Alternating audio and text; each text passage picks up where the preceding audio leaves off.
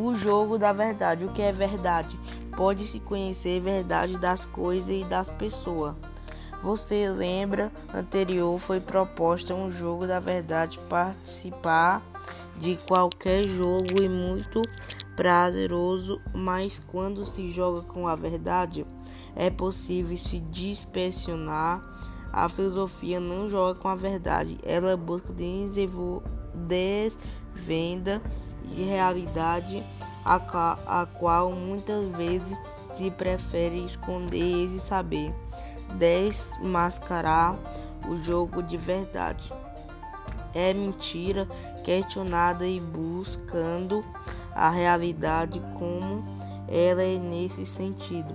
Filosofia é uma ação libertação, pois ajuda um ator